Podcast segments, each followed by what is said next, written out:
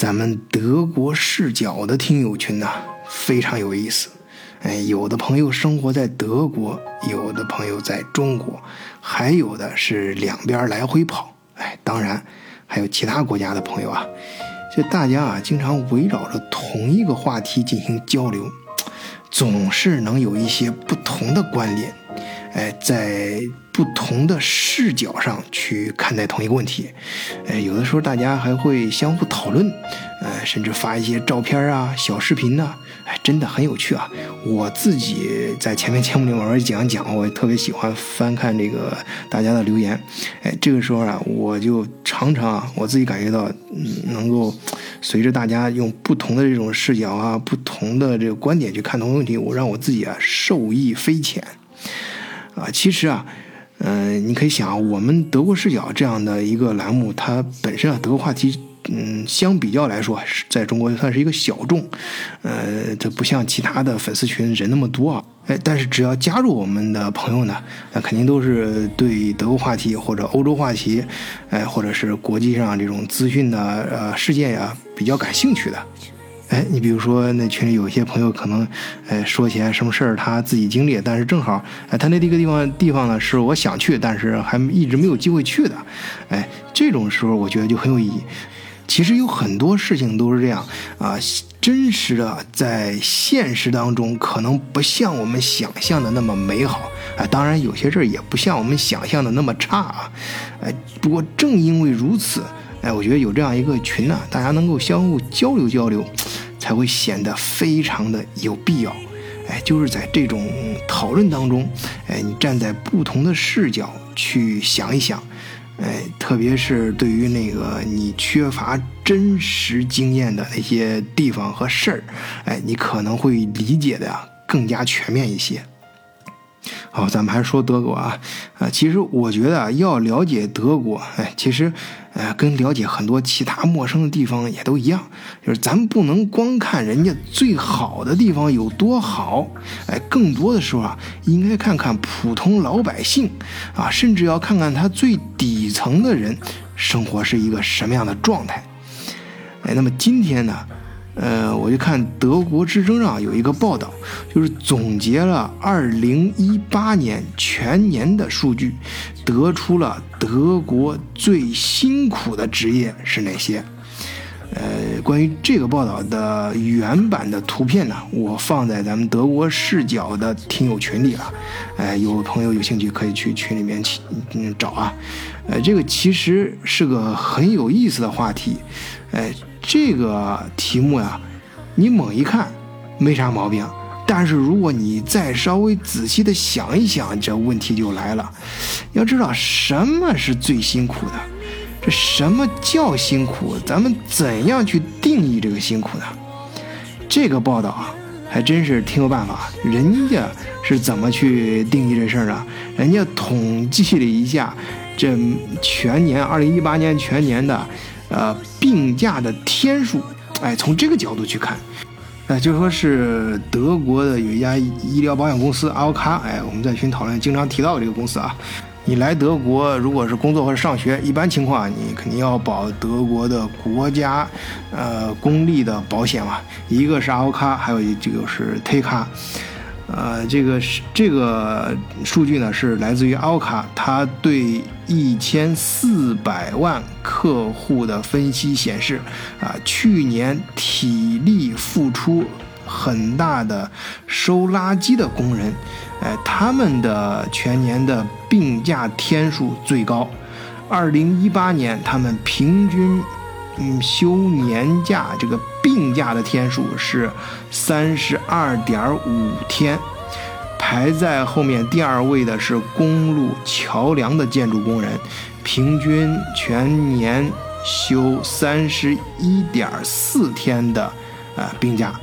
呃，然后是制造业工人排第三，是三十天病假。当然还有一些少的啊，我们再看看，就是病假比较少的，比如说医生，嗯，全年平均来说只有八天，然后技术研发是八天，软件开发是七点七天，呃，最后呢是大学教师和科研人员全年的病假天数最低只有四点六天。哎，咱们先不去讨论这个逻辑对不对啊？呃，就是说，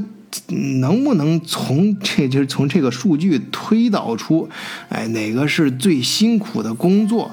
呃，咱今天嗯，主要不是讨论这个啊。但是啊，至少有一些辛苦我们在德国是看得到的。比如说，他提到这个排名第一的德国这个收垃圾的工人啊，这个德国垃圾车是这样啊，就是一个人在开车。然后他会开得很慢，哎，走走停停，然后后面有两个人呢，跟着把这个居民的呃垃圾桶给拉拉出来，然后给扣在这个垃圾车上，然后后面就是自动的了，翻到那个呃垃圾兜里面去。呃，当然你你可以想象这个动作啊，他他要不停的去。呃，搬呃和举，注意这是两个动作，要把它搬出来、捞出来，然后还要举起来。呃，这种大大小小的，还有各种重量的垃圾桶和垃圾箱，啊，而且气味气味啊很难闻。呃，这个你想还是挺辛苦的啊，就我们都能看见。啊，就是其实我突然回想起来说，今天早上我就正正好真的是碰见这么一个大垃圾车。哎，那时候那个你知道，德国很多城市都是这样，它街道比较窄。啊，你正好你那个那个垃圾车挺大，他他从那儿他在前面的时候，你就后面就过不去了。啊，我我今天早上也挡着，正好是上班在赶时间。呃，那这个时候你就就比较痛苦了嘛，你很着急，但是你也也没办法。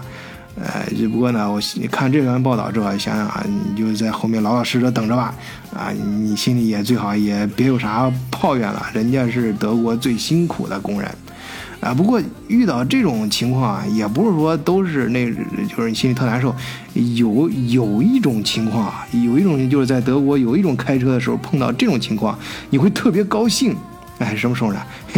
就是你考驾照的时候。哎，就是说你你想考驾照的时候，如果你因为德国那个考驾照时间是固定啊，就是三十分钟。哎，你跟在后面，哎，你就能够堂而皇之、理所应当的。哎，慢慢开，哎，很快你就把半个小时时间就这么给混过去了，哎，这个，啊，当然这这个不是我我我没亲眼见过啊，我认识的人也没有亲自有过这种经历，我这这个事儿是我在德国考驾照的时候听教练给我讲的，啊，这个报道里呢还有一些其他数据啊，比如啊心理疾病。的比例，哎，比去年同期上涨了百分之二点七，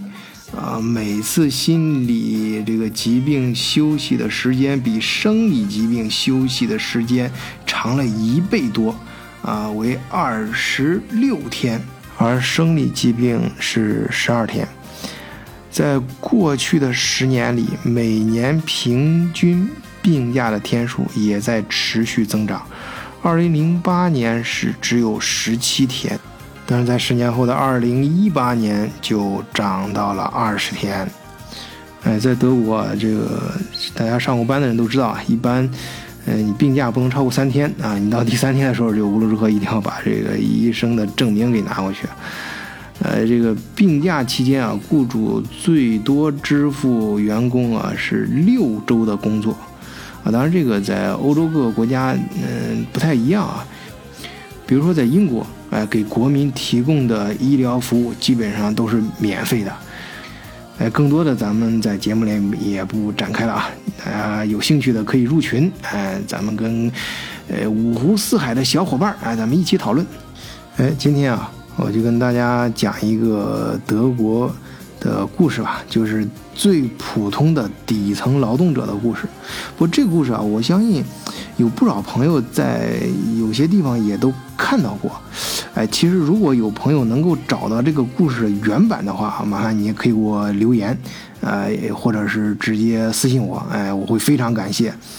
它讲的是什么呢？是一个德国的呃火车站的搬道工的故事。呃，据说这故事啊，还发生在汉堡，哎，就是我生活的这个城市。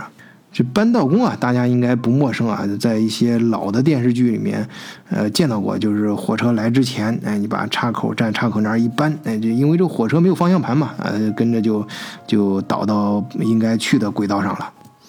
呃，所以啊，这个故事应该是发生在很多年前，呃，现在应该都变成那个数字化，这个属于那电子自动控制这种啊。嗯，他这个故事呢，其实很短，就是一瞬间发生的事情，哎，那就是在呃火车将要出站的那一瞬间，哎，一个扳道工正走向自己的岗位，啊，去为一列徐徐驶来的火车搬动岔道。就在这个时候啊，铁轨的另一头还有一列火车从相反的方向驶进车站。哎，假如他不及时把这个搬道搬过去的话，两列火车必然会相撞。就在这时，他无意中回头一看，发现自己的儿子正在铁轨的那一端玩耍，而那列开始进站的火车就行驶在这条铁轨上。那就是说，他这时候要面临一个选择了：是去救儿子，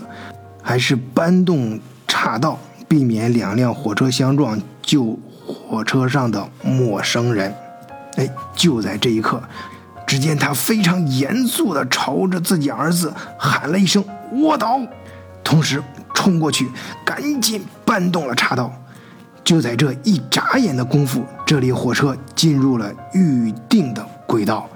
那一边，火车也呼啸而过，车上的旅客丝毫不知道。他们的生命曾经千钧一发，他们也丝毫不知道一个小生命卧倒在铁轨边上，火车就这样轰鸣的驶过，孩子毫发未伤。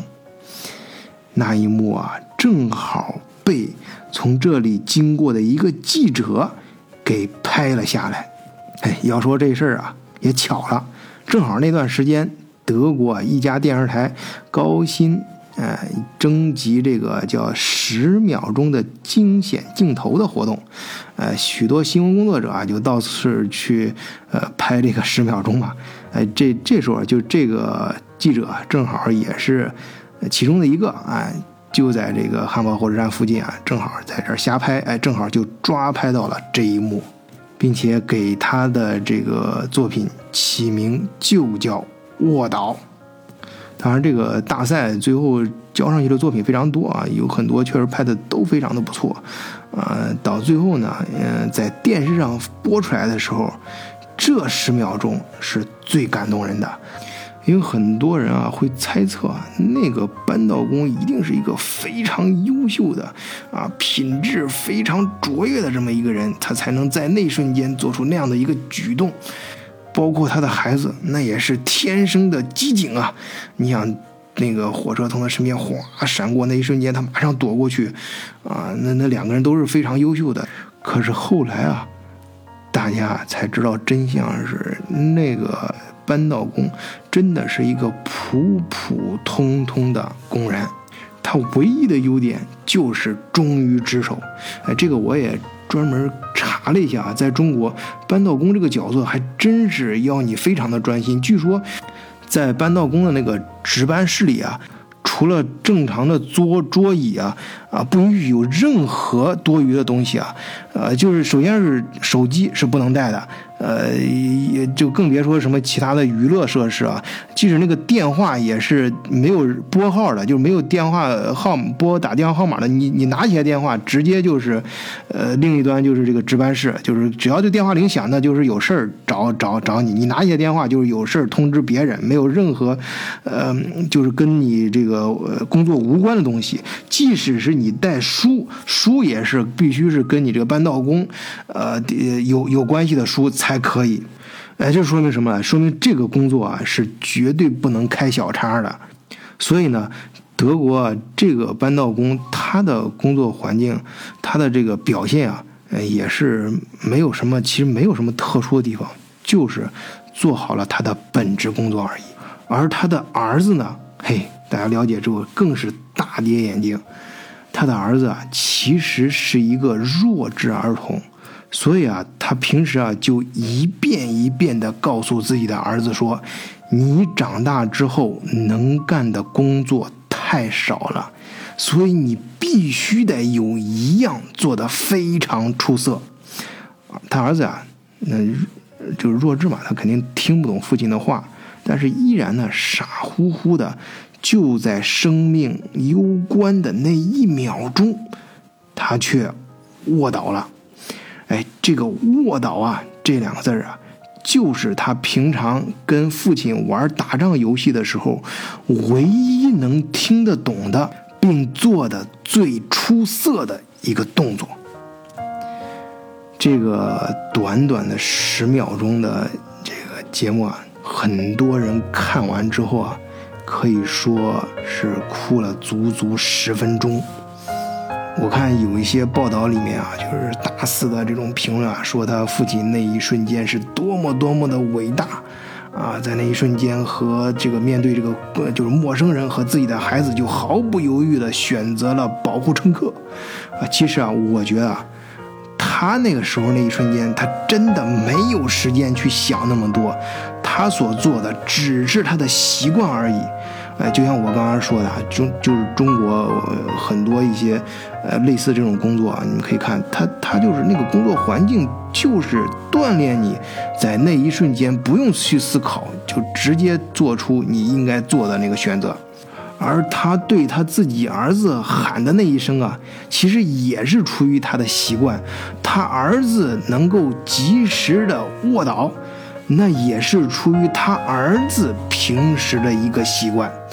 我觉得这个故事感人之处，恰恰就在于他们在那一瞬间并没有想过那么多什么崇高伟大的东西，而仅仅是出于自己的习惯。正如我本期节目开始跟大家伙聊的那样啊，就是我们了解一个社会最好的方式。我觉得啊，就是看他普通人的普通习惯，也许啊，这就是描述一个地方最准确的方式，定义一个族群最贴切的特质。